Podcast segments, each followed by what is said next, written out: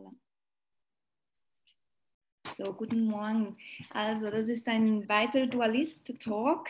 Ähm, der Dualist äh, beschäftigt sich ja mit der Schnittstelle von Kultur und Wirtschaft. Äh, wir haben heute einen Gast, äh, definitiv aus der Kulturszene, äh, der sich aber mit den ökonomischen Verhältnissen auseinandersetzt.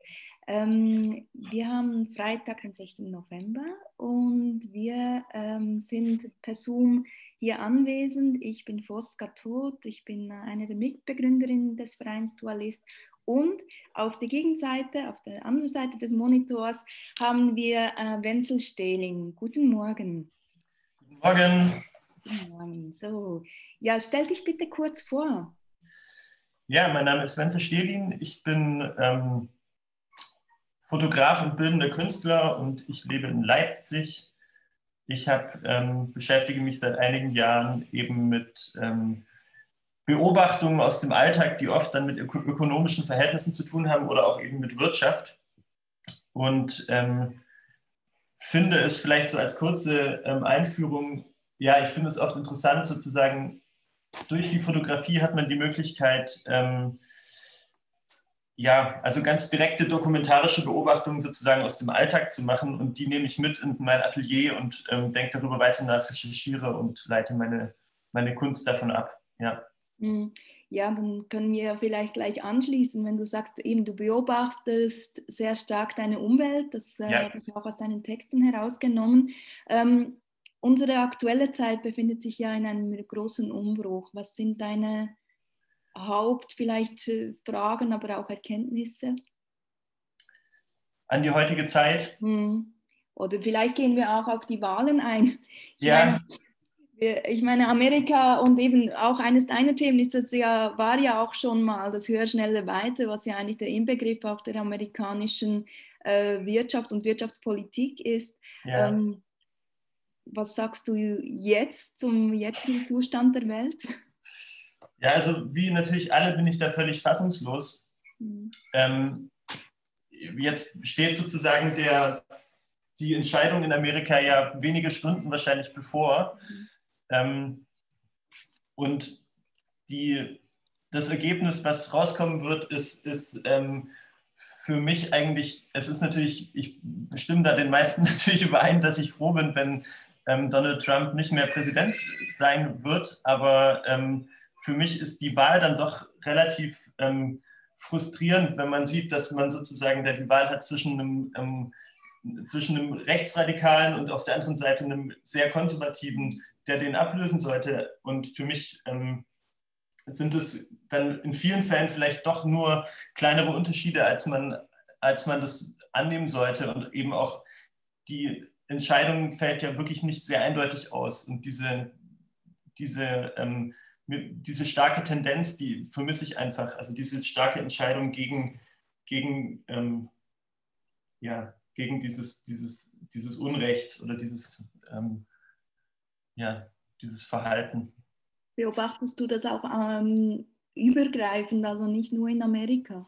Findest du, ist das eine allgemeine Tendenz? Ja gut, also ich denke, ich denke natürlich, dass es überall stattfindet. Also wir haben, wir haben, wenn man jetzt so ganz ähm, im Großen auf die Politik schaut, sind es natürlich Tendenzen, die überall stattfinden, in allen Ländern. Und ähm, das macht mir natürlich Angst. Also das sind, das sind ähm, ja, ob das jetzt Brasilien ist oder Ungarn oder Deutschland oder wo auch immer, also die, die, ähm, die Tendenz oder die anscheinend die Sehnsucht, die viele Leute nach Autorität haben, die, die, ähm, die finde ich beängstigend und unverständlich. Ja. Findest du das in der Kunst und in der Kultur auch wieder, dieser, eigentlich dieselben Mechanismen? Ähm, ich, ich finde die in der Kunst und Kultur jetzt so unmittelbar nicht wieder, aber die, die ähm, es sind vielleicht äh, Auswirkungen, die sich dann eher so zweit, in, in, zweiter Linie abbilden. Also das sind dann vielleicht äh, Ängste, mit denen Leute zu tun haben, die sie daran ähm, hindern, frei zu arbeiten oder die, die ähm, ja, also ein gesellschaftliches Klima, was sich ändert und was, was äh, bestimmte ja, Gruppen vielleicht nicht zu Wort kommen lässt oder so. Das sind eher so dann die Tendenzen, die ich, die ich dann sehe. Ja. Mhm. und eben, und du bist ja junger Familienvater. Ja. Blicken wir mal in die Zukunft. Ich meine, stellst du dir die, wie stellst du dir die Welt in 20 Jahren vor? Ich meine, jetzt gegeben den jetzigen Umständen und auch der Welt, wie du denkst, dass dann deine Kinder mal ähm, sich darin bewegen werden. Wie, wie stellst du dir das vor, wenn du mal versuchst, weit hinaus den Horizont zu schieben? Ja, also ich, ich versuche oder ich, ich glaube eigentlich daran, dass die, dass die Zukunft sozusagen die Kinder, die jetzt, ähm, die jetzt da sind, die ähm, können diese Zukunft ja wunderbar formen. Und ich, ich versuche da erstmal mit einem großen Vertrauen ranzugehen und zu sagen, dass das, was jetzt kommt, sozusagen ähm, ähm in deren Händen besser vielleicht aufgehoben ist. Und ich glaube, der Weg dahin, der ist, ähm, der ist, ähm, da müssen wir sozusagen als Eltern oder als, als, ähm, ja, als Wegbereiter da auch vielleicht ähm, agieren. Ich kann nicht sagen, wie ich mir das vorstelle. Also ich habe natürlich da irgendwie auch eine Sorge, dass das eine schlechtere Welt ist als die, die ich kenne oder eine kompliziertere Welt oder so. Aber, aber die, ähm, ähm, ja, aber, aber ich glaube, dass das Vertrauen der Schlüssel darin ist. Mhm. Ja. Meinst du, das ist äh, auch ein wenig eine Generationenfrage? Also als Unbedingt, ja mit 30er ähm, befinden wir uns beide in derselben Generation. Ja. Ähm, siehst du eigentlich, dass wir vielleicht gerade eben nicht die sind, äh, die, die da groß etwas bewegen werden können, weil wir irgendwie, ähm, ja, ich weiß nicht, wieso denkst du, dass äh, die eigentlich auch die Verantwortung jetzt schon bei uns liegt, vielleicht gewisse Regeln oder gewisse Hebeln zu betätigen, aber wir nicht die sein werden, die maßgeblich Einfluss haben können. Also ich, ich sehe, der große Unterschied ist natürlich der, wir werden ja immer so ein bisschen als diese Generation äh, bezeichnet, die keine Entscheidung treffen kann ne? und die alles in Frage stellt. Und das auch aus gutem Grund, finde ich, weil, ähm, weil also ich finde ich find es auch nicht schlimm, alles in Frage zu stellen. Ähm, und, und die, die, ähm, ja, die Handlung sozusagen erstmal in Frage zu stellen und erstmal zu sagen, okay, ich, ich, ich, ich sehe da jetzt einen Graubereich und ich kann mich da jetzt nicht so ganz unmittelbar einordnen oder so. Ich sehe da viele Facetten drin. Ja. Aber ich glaube, dass halt die Leute, die jetzt ähm, zur Schule gehen oder die jetzt vielleicht jetzt gerade erwachsen werden, die sind sehr viel entschiedener in ihrer Meinung und sehr viel, ähm, ähm, können vielleicht sehr viel besser trennen, sozusagen das, was, was, sie, was sie wollen in der Zukunft sie, und, und gehen dafür auf die Straße und ja. Ähm, machen Aktionen dafür. Und das finde ich natürlich, das ist ja ein, ein, tolles Zeichen. Und wenn diese Leute dann in Zukunft sozusagen Entscheidungen treffen, dann ist das hoffentlich ähm, eine bessere Zukunft, mhm. die, die da kommt. Ja. Mhm. Also eigentlich sehen die Jungen äh, die größere Dringlichkeit, ja vielleicht auch eben äh, ihre Zukunft mitzugestalten. Genau, genau. Sich eben dafür einzusetzen. Aber kommen wir vielleicht auf die Qualität zurück, äh, die du angesprochen hast, eben ja. quasi die, die des Beobachters und des, des, des äh, quasi Denkers ähm, ja. in dieser Phase. Ähm, wie gehst du damit um? Oder sagen wir eben, du, du, deine Arbeitsweise ist ja, dass du sehr immer ein, oder sehr stark dich konzentrierst auf auf einen Aspekt, ein, ein Thema. Jetzt behandelst du das Thema Wachsen, oder? Genau, das ist schon eine, eine, ähm, eine Arbeit, die ich schon ein paar Jahre, die ich seit ein paar Jahren verfolge, aber ja, das ist sozusagen nach wie vor aktuell, ja, genau. Ja. Und vielleicht äh, sag, sagst du kurz unseren Zuhörern, ähm, worum, wo du dort stehst im Moment und was, was deine Erkenntnisse sind aktuell. Genau, also die Arbeit beschäftigt sich mit Wachstum sozusagen als gesellschaftliches und ökonomisches Phänomen mhm. und zieht den Körper sozusagen als Beispiel heran oder als Analogie dazu. Und ähm, die Beobachtung, ja, also sozusagen Kritiker eines endlosen Wachstums ziehen ja oft ähm, Organismen heran als Beispiel für Grenzen des Wachstums. Mhm. Dass sie sagen, also ein Körper oder ein Organismus kann nur bis zu einem bestimmten Punkt wachsen. Und ab dann muss er sich sozusagen, entwickelt er sich nur noch qualitativ und nicht quantitativ sozusagen. Ne? Der kann ähm, dann nicht mehr, mehr wachsen und größer werden und so mhm. weiter. Ähm, würdest, du, würdest, du, das auch, entschuldigen, wenn ich die Hunde breche, aber ja. würdest du das auch auf, unsere, auf die Menschheit quasi beziehen, fast gar nicht mehr auf, auf, äh, auf äh, den Einzelnen, sondern schon fast als, als Gesamtphänomen, dass wir uns in diesem nicht mehr Wachstumsmoment befinden, dass wir dort eigentlich stagnieren? Ja, also ich glaube, dass man, dass man, das kann ich nicht beantworten so richtig. Also ich habe da auch keine, keine, ähm, ähm, ich glaube, das, ja, das kann ich nicht beantworten, aber ich glaube, dass, die, dass der, ähm, ja, sozusagen die Tendenz, dass man ab einem bestimmten Punkt qualitativ wachsen muss, das ist schon, das ist, das ist richtig. Ob das immer zusammenhängt mit einem Stopp von quantitativem Wachstum, das weiß ich nicht. Aber die, ähm, genau, also sozusagen, wo das dann mit Wirtschaft zusammenhängt, in, in meinen Augen, ist, ist ähm, eine Beobachtung, die ich dann gemacht habe auf ähm, einer Fitnessmesse. Also ich habe ich hab mich viel mit Stillleben auseinandergesetzt davor und habe ähm, in Büros auch Stillleben fotografiert ähm, mit ähm, ja, bestimmten Symbolen aus der Kunstgeschichte und irgendwann ging es dann darum, sozusagen, wer sitzt eigentlich vor dem Stillleben? Es ging so ein bisschen um den Benutzer, ne, um den, den Menschen, der jeden Tag da mhm. zur Arbeit geht und äh, vielleicht auch diese Trennung von privaten Räumen und beruflichen Räumen, ähm, die nicht mehr so ganz eindeutig ist.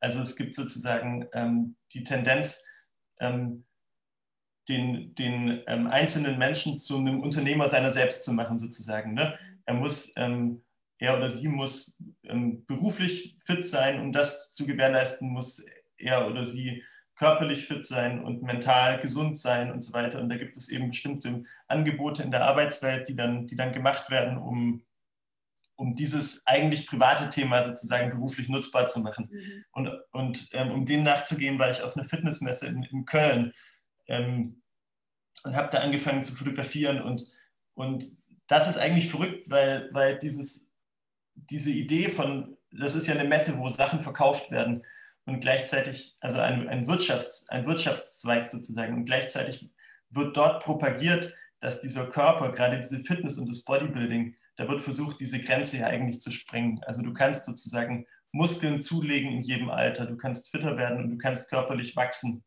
auch wenn diese Grenze vielleicht eigentlich schon erreicht ist. Mhm. So. Und ähm, das hat mich interessiert, sozusagen, dieses Wachstum, dass eine, die, ähm, das Wachstum das einerseits eine wirtschaftliche und gesellschaftliche Tendenz ist, die dann aber sozusagen im Privaten auch wieder stattfindet. Und dann wird der Körper, der sozusagen dann idealisiert ist oder geformt ist, wird dann wieder zu einem Symbol von diesem erfolgreichen ähm, Unternehmertum seiner selbst sozusagen. Wenn ich gesund bin, gut aussehe und einen bestimmten Körper habe, den ich dann auch auf sozialen Medien zum Beispiel wieder zeigen kann, mhm. ist das ein Zeichen dafür, dass ich wirtschaftlich auch potent bin. Mhm. Und das ist so dieser, dieser Kreislauf sozusagen, der mich da interessiert hat. Mhm. Ja, ja und, und wo siehst du dort die Grenzen darin? Ich meine, eben unser Körper ist schlussendlich eine Hülle und unser Tod, der kommt.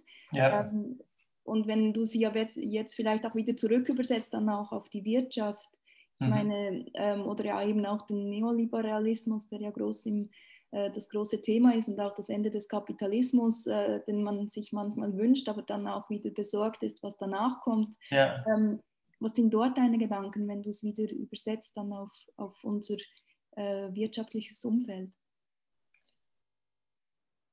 Ja, ich glaube, dass, also wenn ich das jetzt mal auf die Kunst beziehe, dann ist es so, dass ich ähm, selbst die Erfahrung gemacht habe, sozusagen, dass das, was bei Kunst und Wirtschaft ja so verrückt ist, finde ich, das ist, dass die, ähm, dass die Kunst einerseits davon abhängig ist, Künstler müssen, müssen irgendwie. Sachen verkaufen, um erfolgreich zu sein. Aber andererseits ähm, finde ich, dass die, dass die Kunst nur eine Chance hat, dann besonders gut zu sein, wenn sie sich davon unabhängig macht. Und auch, aber witzigerweise in dem Punkt, wo sie davon unabhängig ist, hat sie wirklich eine Chance, auch wirtschaftlich erfolgreich zu sein. Also wenn, wenn, wenn sie frei ist, mhm. kann sie, kann sie gut werden. Mhm. Sozusagen. Und das ist was, was vielleicht irgendwie in der Wirtschaft auch so ist. So, wenn man das jetzt so mal davon loslöst. Mhm. Ne? Also eigentlich also, innerhalb vom, also dein Rezept wäre, dass man sich äh, dem, vom System löst und damit eigentlich erfolgreich ist. ja, also der, der, das, was der, was man ja immer so als Neoliberalismus bezeichnet, das hängt ja immer mit einem Konsumversprechen auch zusammen, sozusagen. Ich muss eine bestimmte ähm, eine bestimmte Art von Konsum machen, um eine Freiheit zu gewinnen. Mhm. Also ich muss sozusagen, ähm, ja, also ob das jetzt Medien sind oder ob das irgendwie andere Dinge sind, die ich kaufe oder so, aber daran liegt ja dieses Versprechen, dass ich, mhm. dass ich dadurch frei werde oder, oder mich weiterentwickle oder so oder, oder wachse eben. Mhm. mhm. Und, und was denkst du, ich meine eben, äh, man spricht ja eben oft auch, auch vom, gegeben auch der jetzigen Situation, auch vom, von einem Wandel der Konsumgesellschaft, oder? Und ja. des Konsums. Aber glaubst du auch, dass das jetzt auch in Bezug auf den, auf den Kunstkonsumation oder mhm. Kultur, auch also quasi wie das kulturell geprägte Publikum ähm, sich künftig verhalten wird? Siehst du dort auch eine eine Veränderung oder denkst du, das wird dann nach quasi Corona und den ganzen äh, quasi auch Veränderungen der, der, der, Verhältnisse der Künstler dann einfach wieder zur Norm zurückgehen oder denk, beobachtest du dort, dass sich schon auch etwas ver verändert? In der Art, wie Kunst konsumiert wird? Mhm. Ja, also jetzt aktuell ist es ja so, dass, dass die, ich glaube, dass es eher zurückgehen wird. Also ich, ich, ich mache die Beobachtung jetzt in der Krise oder in dem Lockdown auch mit Musikerkollegen, die versuchen natürlich Konzerte zu spielen und machen das alles online. Mhm. Und das sind oft, ähm, das sind oft dann vielleicht auch Benefizkonzerte, wo dann ähm, Orte unterstützt werden. Ne? Die können nicht aufmachen und dann gibt es so eine Art ähm, Streaming. In der Kunst ist es ja genauso, da werden jetzt Formate entwickelt, wie man Kunst zeigen kann, ohne, ohne einen Ort zu besuchen. Und ähm, so, ich, ich finde das alles toll und das sind wichtige Ideen und, und das hält den Betrieb irgendwie am Laufen. Aber am Ende ist, glaube ich, die direkte Auseinandersetzung mit einem, mit einem Kunstwerk ganz wichtig. Ähm, also die, die physische Erfahrung von Kunst ist, ist für mich ähm, nicht zu ersetzen durch, durch ein Online-Angebot. Mhm. Und, ähm, und ja, also gibt es dann jetzt dort nicht eine stärkere eben Abhängigkeit vom System und vielleicht auch die Gefahr eben, dass äh, die, die Kunst umso weniger sich diesen Freiraum nimmt, weil halt die Existenzsorgen äh, und eben auch die Abhängigkeit vom System zu groß werden. Hast du diese Befürchtung oder eher nicht? Ähm, ich, ja, also ich glaube schon, dass die, dass die, also es ist ja so, dass, dass sozusagen, wenn man jetzt darüber nachdenkt, wie, wie positionieren sich Künstler in Zukunft zum Beispiel wirtschaftlich, mhm. dann kann man ja darüber nachdenken, ob ähm, wir zum Beispiel sowas wie eine Galerie in, in, in 30, 40, 50 oder 100 Jahren überhaupt noch brauchen. Ne? Jetzt gibt es dieses ganze äh, Angebot online. Ich kann sozusagen, ähm, also ich sehe da, da in dieser Abhängigkeit, die du beschreibst, sehe ich natürlich eine Gefahr, aber es gibt natürlich auch eine Chance, weil, weil ähm, ich die Möglichkeit habe, mich einem viel größeren Publikum mhm. zu zeigen, ohne dass ich überhaupt mit irgendjemandem einen Vertrag abschließen muss oder sonst irgendwas oder irgendjemandem dafür Geld geben muss. Ähm, ob sich das dann in Zukunft trägt, ob das mich sozusagen auch in eine, in eine, eine Sammlung bringt oder ob, ob ich da, dazu ähm, zur Ausstellung eingeladen werde oder sowas. Das weiß ich, das weiß ich noch nicht. Also in meinem Fall ist das jetzt mit euch das erste Mal passiert, dass ihr äh, mich äh, angesprochen habt. Aber ähm, ja, also ich bin da, ich bin da sehr gespannt, ja. Mhm. Was ist denn deine Erfahrung in dem Bereich? Oder was, was glaubst du, was, was, ähm, welche, welche Chancen liegen darin? Also ich glaube schon, dass es gerade auch mit den technologischen Möglichkeiten, dass es zu einer gewissen Emanzipation äh, kommen kann und wird. Ja. Ja. Ähm, aber auf der anderen Seite verschiebst du, verlagerst du ja eigentlich ein wenig die, äh, das Problem. Also das Problem ist ja äh, eben sichtbar zu sein und, und einen Resonanzraum zu haben und ja.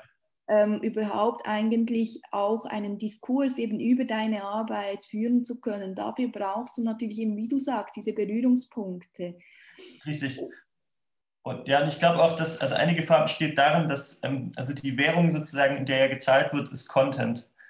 Oh, ne? Also wenn du sozusagen, der Algorithmus belohnt ja nur eine Aktivität, ähm, also stetige Aktivität.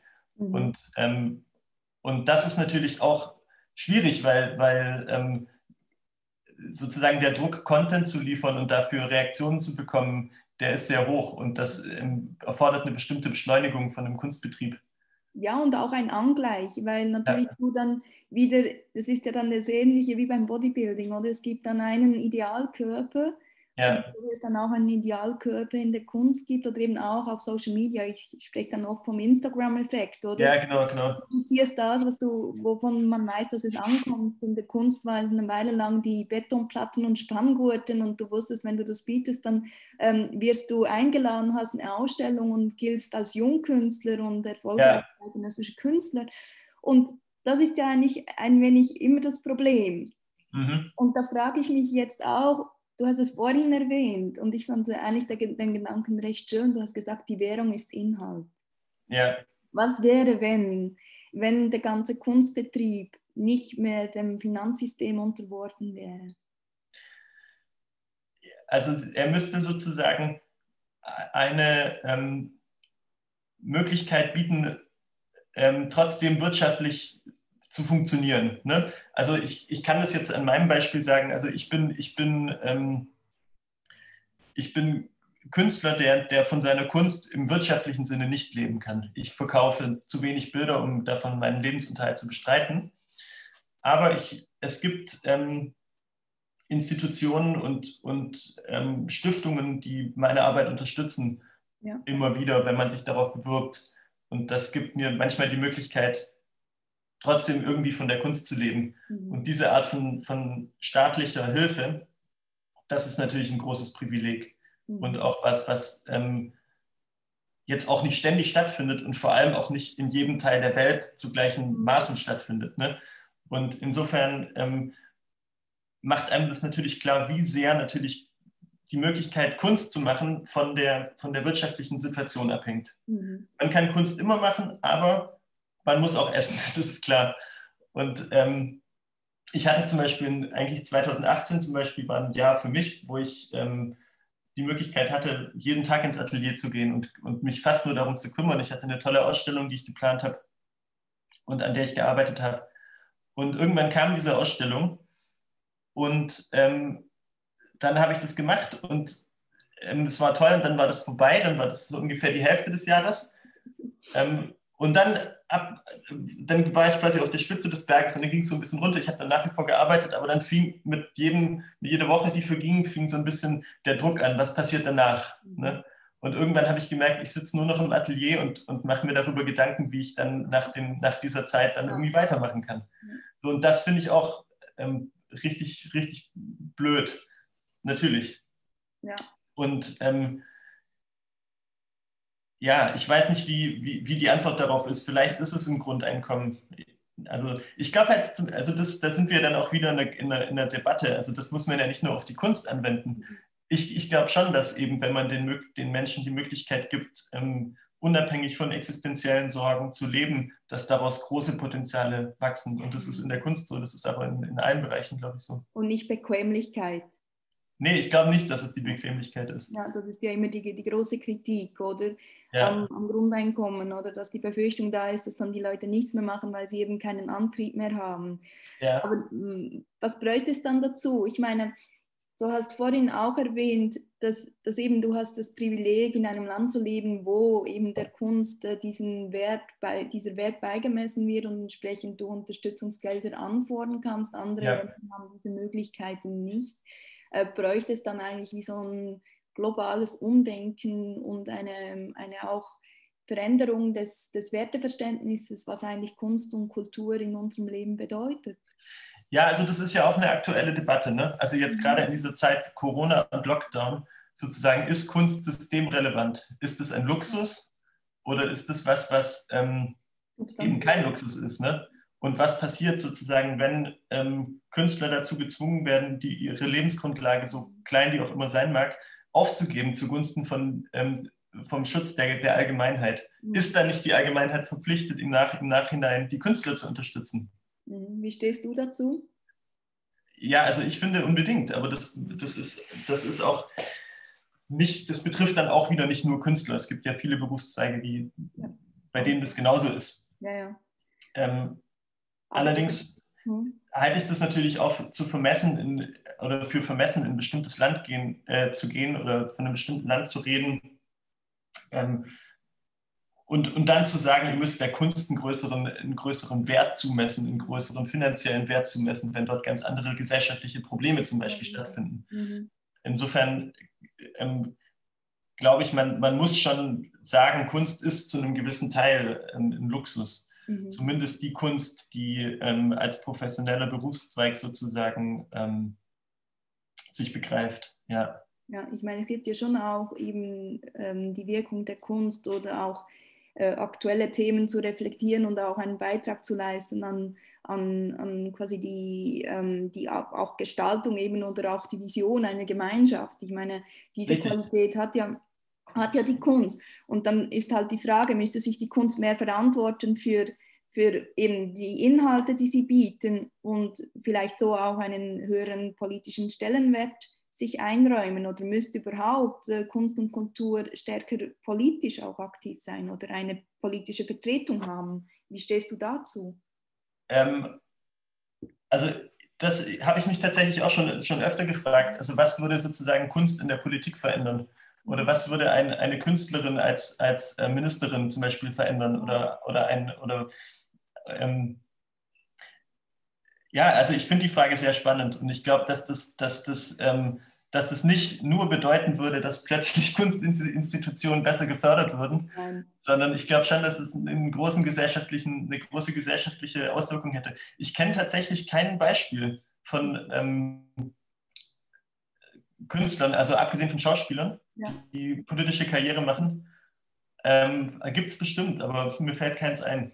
Ja, eben, weil es wäre ja sicher interessant, weil es gibt ja auch eben, weißt du, wenn du schon nur das ganze Creative Design Thinking aus der kreativen ja. Industrie nimmst, das sich ja, das sich ja jetzt äh, groß und breit gemacht hat äh, ja. in der Unternehmens- und Wirtschaftswelt, wenn man sagen ja. würde, okay, man überträgt das eben auch auf die Politik und äh, räumt dann eben auch ein wenig ähm, das Feld äh, oder sagen wir so, ähm, schneidet der Wirtschaft auch äh, einen gewissen Anteil an der Macht ab, weil natürlich die Politik ja maßgeblich von der Wirtschaft und wirtschaftlichen Interessen gesteuert wird.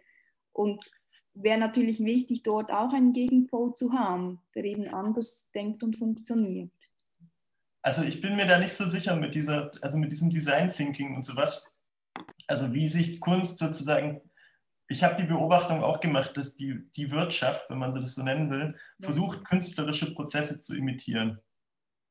Ein Beispiel ist, ich war, ähm, also ich fotografiere gerne auf Messen, weil dort sozusagen, ähm, weil dort die, äh, eine Vision sichtbar ist oder beziehungsweise ähm, eine mögliche Umsetzung von Ideen in der Zukunft, egal ob die dann ähm, stattfinden oder nicht, aber es sind Menschen, die sich darüber Gedanken machen und das ausstellen, wie es sein könnte.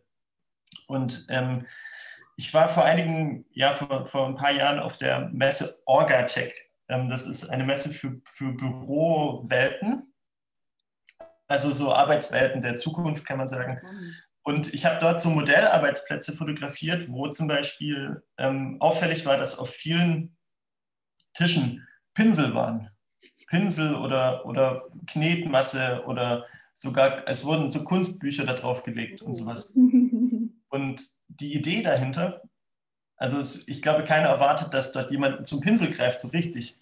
Aber die Idee dahinter war natürlich, der, der Arbeiter, die Arbeiterin der Zukunft ist kreativ. Mhm. So, ne?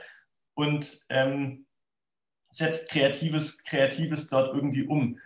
Und was aber zum Beispiel beim Design Thinking ja passiert ist, das ist, dass es einfach ein neuer Wirtschaftszweig geworden ist. Es sind einfach Leute entstanden, die, die das die eine Methode lernen, die müssen dafür viel Geld ausgeben und dann, dann haben sie die Befähigung, diese Methode wieder zu unterrichten.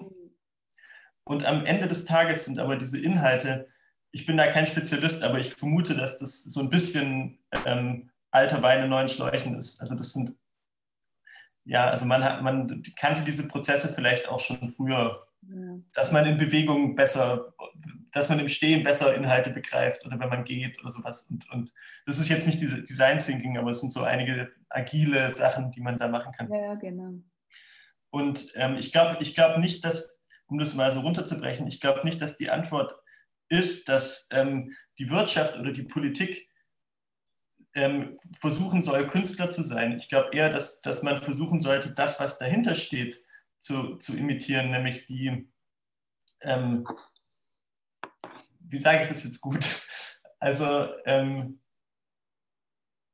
die, den, den Willen sozusagen ähm, gestalterisch zu sein, Beobachtungen zu machen, gestalterisch zu sein und, und, ähm, und einen Diskurs mitzuformen, einen gesellschaftlichen Diskurs mitzuformen zum Wohle aller. Das ist jetzt nicht was genuin Künstlerisches, aber was Künstler, ähm, ja, Künstler sind, sind, sind gut darin, das sozusagen ähm, ja, voranzutreiben. Mhm. Also eigentlich eine, eine andere Absicht zu ver verfolgen oder vielleicht auch eine, eine Vision zu zeichnen eigentlich. Ja. Ja, ich denke, ja. oder verstehe ich dich richtig, also geht es eigentlich in deiner Aussage darum, dass es eben nicht um eine Aneignung ähm, eines quasi Prinzips geht, sondern vielmehr eben um ein ähm, quasi Grundverständnis, das sich oder eine, eine Grundabsicht, die sich verändern müsste in der Herangehensweise eigentlich von Wirtschaft und Politik. Ja, das glaube ich eher, ja. Und dann vielleicht in dem auch eher, dass man eben transdisziplinär zusammenarbeitet, statt sich eben die einfach nur die Rezepte oder sagen wir das, das äh, Labeling äh, übernimmt, das dann eigentlich noch gut und cool tönt, aber dann eigentlich gar nicht versteht, was dahinter steht. Also dass eigentlich dort eine größere Durchlässigkeit geben müsste. Ja, das ist äh, gut, ja, das finde ich gut zusammengefasst. Und ich finde auch, dass, dass sozusagen die Kunst, wenn man die jetzt mal, wenn man das sozusagen die Wirtschaft da rauslässt aus der Kunst, mhm. wenn man, also die, den meisten Künstlern und Künstlerinnen geht es ja so, dass sie ähm, ab einem bestimmten Punkt erkennen, dass sie davon vielleicht nicht leben können oder zumindest nicht dauerhaft oder nicht ständig von Kunst leben können. Und die machen dann alle machen irgendwelche Jobs. Ne? Also alle arbeiten irgendwie. Und das ist natürlich blöd. Aber, also ich habe erkannt, oder ich, ich, ich habe irgendwann, für mich war das erhellend und irgendwie auch sehr ähm, ein toller Gedanke, dass Kunst ja mehr ist als das, sondern dass Kunst einem die Möglichkeit gibt, wirklich frei zu sein, auf eine gewisse Art. Ich kann das trotzdem machen, ich kann das immer machen und ich kann das trotzdem machen.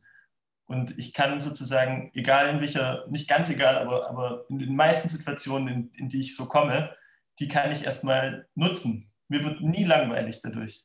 Und ich finde, das ist eine sehr große Souveränität, die man, die, die, ähm, die einem Kunst gibt.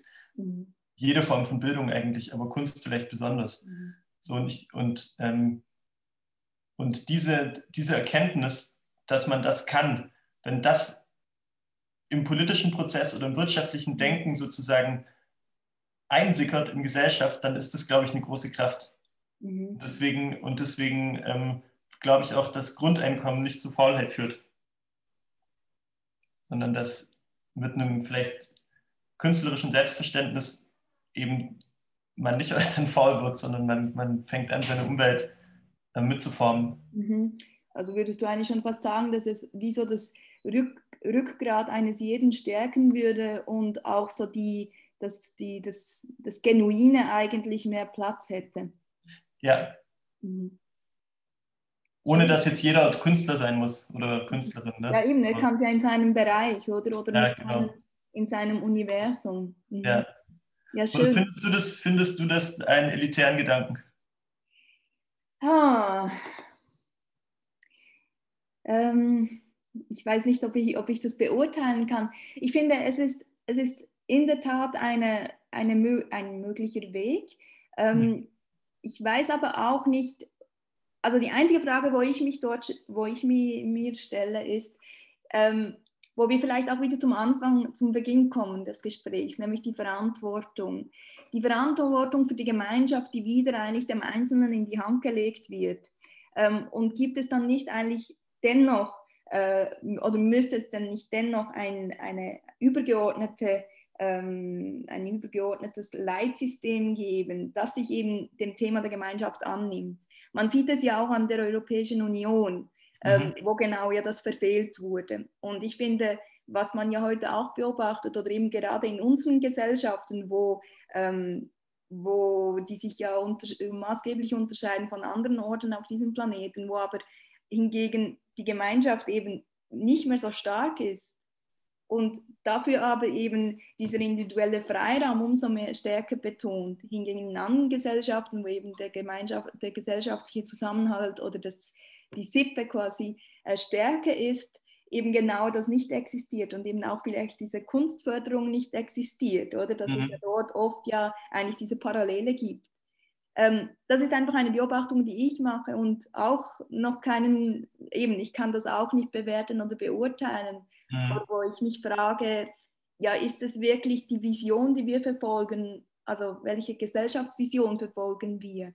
Und ich glaube, die, die fehlt. Also die fehlt mir von Seiten der Politik und von der Wirtschaft.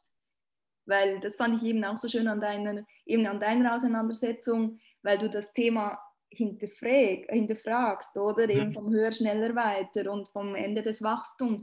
Aber ja. danach, welche Vision haben wir denn von einer Gesellschaft? Wonach soll die Gesellschaft streben oder das Individuum? Ist es mhm. einfach die persönliche Freiheit, der persönliche Gestaltungsraum oder was ist es?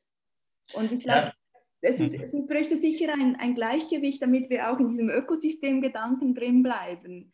Ja. Ähm, weil es kann wie nicht zu stark auf eine Seite kippen, weil dann zerfällt das System. Aber im Moment haben wir ja ein Ungleichgewicht. Also geht es eigentlich darum zu verstehen, wo könnte man das äh, regulieren. Ja, ich glaube, dass die ähm, ja, eine ne große Frage ist, ist ähm, eine wirklich neue Vision von Zukunft zu entwerfen. Sozusagen, die unabhängig von dem existieren kann, was wir, womit wir aufgewachsen sind. Mhm. Ähm, also es ist so schwer sozusagen, sich eine Welt vorzustellen, die völlig anders funktioniert als diese Regeln, die wir kennen. Und ähm, mir fällt es auch sehr schwer, da etwas wirklich Genuines zu entwickeln äh, oder so darüber nachzudenken. Also außerhalb von diesem Rahmensystem sozusagen, was, was uns so, unser Denken so formt. Mhm. Ja. Und diese Vision von Zukunft, die würde ich eigentlich gerne, also ja, also da, da fängt es wirklich an, spannend zu werden. Ne? Und, und ähm, ich hoffe, dass das, oder das interessiert mich sehr, ja. Ich hoffe, hoffe dass ich da auch Ideen habe. Meinst du, das ist dann die, die, das nächste große Kapitel in deinem, in deinem Schaffen? Nee, das weiß ich nicht, aber also ich habe ich, ich, ähm, hab jetzt vor, vor kurzem ähm, oder vor einiger Zeit eigentlich schon ähm, Essays gelesen von Mark Fischer. Ich weiß nicht, ob du den kennst. Der hat ähm, ist, ja, lebt seit einigen Jahren nicht mehr, aber das war ein Blogger aus England und ein ähm, Journalist und, und Autor. Und der hat eben ein Buch geschrieben, das heißt ähm, ähm, Kapitalistischer Realismus äh, ohne Alternative. Und der beschreibt eben genau das, also sagt sozusagen, es ist seit dem Zerfall der Sowjetunion so schwierig oder eigentlich unmöglich geworden, sich eine Zukunft vorzustellen, die außerhalb von diesem, von, von diesem also man nimmt sozusagen dieses kapitalistische Wirtschaftssystem als so gegeben hin, dass es unmöglich geworden ist, sich eine Alternative vorzustellen. Und dass das sozusagen Auswirkungen auf Popkultur und, und Kunst hat, weil sozusagen die, weil, weil das ähm, diese Vision eingeschränkt hat. Und das fand ich sehr interessant. Also das ist so ein, ähm, ja, also das, das finde ich irgendwie wahr und das versuche ich mal zu hinterfragen, so in meinem Denken. Ja. Und, und vielleicht zum Schluss, wo, worin sie, siehst du deine Rolle? Also siehst du deine Rolle darin, eigentlich die, eben die, das Publikum auf diese, äh, auf diese Erkenntnisse aufmerksam und Beobachtungen aufmerksam zu machen und zum Denken anzuregen? Oder was möchtest du mit deiner Arbeit bewirken? Ähm, also ich, ähm, ich, ich fühle mich jetzt nicht berufen in irgendeiner Form, ähm, da ähm, Erkenntnis zu stiften oder so. Ich, ich fände das, glaube ich, zu didaktisch. Aber ich ähm, ähm, versuche eine Kunst zu machen, die ähm, in diese Richtung lesbar ist und die jemanden, der sich dafür interessiert, ähm, ja, dann einen Austausch ermöglicht oder eine, eine, einen Denkanstoß gibt oder ja, oder mhm. ähm, interessant ist. Aber ja, das, ja. Mhm. Dann gebe ich dir noch, noch ähm, die Möglichkeit, ähm, zwei Wünsche auszusprechen. Ähm, wenn du einen Wunsch hast an die Kultur, was wäre es und wenn es einen Wunsch an die Wirtschaft gäbe, was wäre es? Ähm, mein Wunsch an die Kultur. Ja, also, also mein Wunsch an die Kultur, jetzt spontan würde ich sagen, ist Freiheit. Mhm. Ähm, weil das viele Aspekte hat. Ne? Freiheit ist, ähm, bedeutet ja Unabhängigkeit und das ist, glaube ich, jetzt eine wichtige Sache, eben gerade in jetzt der Corona-Zeit und danach natürlich auch. Ähm, und der Wunsch an die Wirtschaft ist, ist ähm,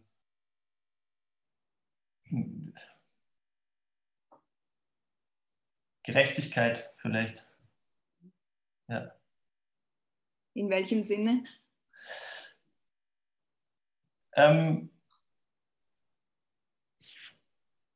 ja, in, in, einem, in, einem, in, einem, sozialen Sinne. Also sozusagen ähm, die, die Früchte, die man, die man erntet, mit zu teilen und, und, ähm, und zum Wohle aller zu handeln. Das hört sich vielleicht ein bisschen abgedroschen an, aber ich glaube, es ist schon, ist schon was Wichtiges. Klingt doch nach einem, einem guten Bild zum Schluss. Ja. Wunderbar. Vielen herzlichen Dank, Wenzel, für dieses äh, Gespräch heute Morgen. Ja, danke äh, euch beende hiermit den, den Dualist-Talk und äh, wünsche dir weiterhin einen schönen Tag und viel Erfolg vor allem. Ja, ebenso. Vielen Dank.